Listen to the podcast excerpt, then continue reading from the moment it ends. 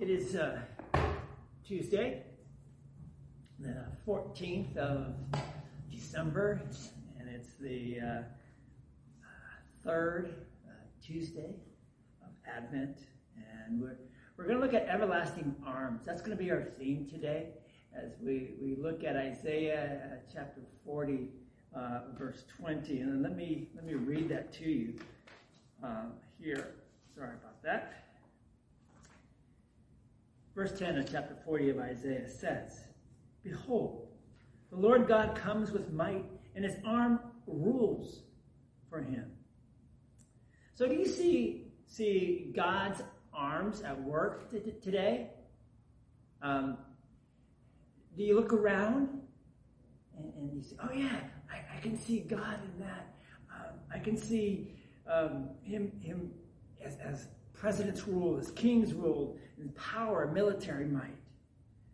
Um, you know, Isaiah is letting us know that no, none of God's plans can be overridden and or be subverted or redirected. Because the gospel story of Jesus Christ, the gospel story that God is sending to us all, um, is advancing every day. It started to advance with the birth of Jesus Christ. 2,000 plus years ago. It advanced 30 some odd years later when Jesus hung from a cross and he died and he resurrected on Easter morning for us.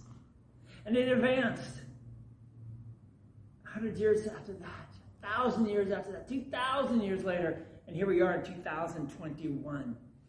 Um, and for many a difficult time wondering where is God's arms reaching today?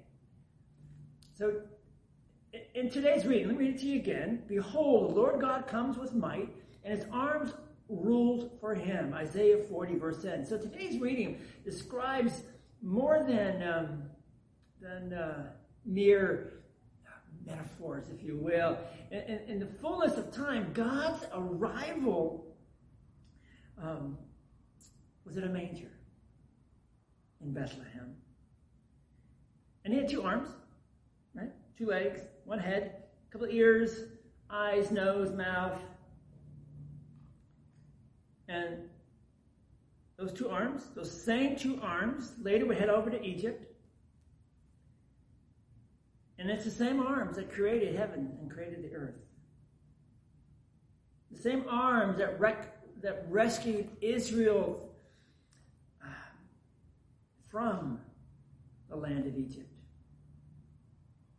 the same arms that clung tightly to his mother Mary. And years later, those same arms that hung on a cross.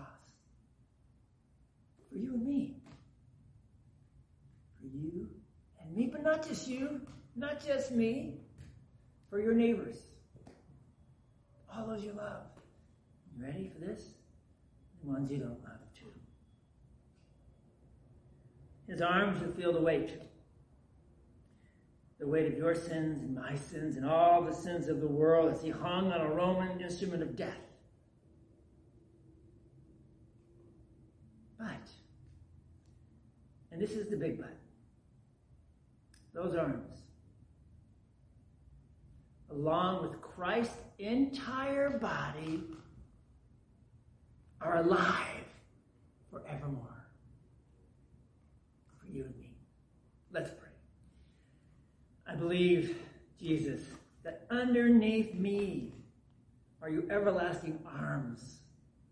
Underline, underneath all those watching this this morning, are your arms, your everlasting arms holding them up too. Lord, help us never forget that. And to give you thanks, to give you praise as we rejoice. In Jesus' name, amen. Have a blessed day. Somebody needs to hear the story.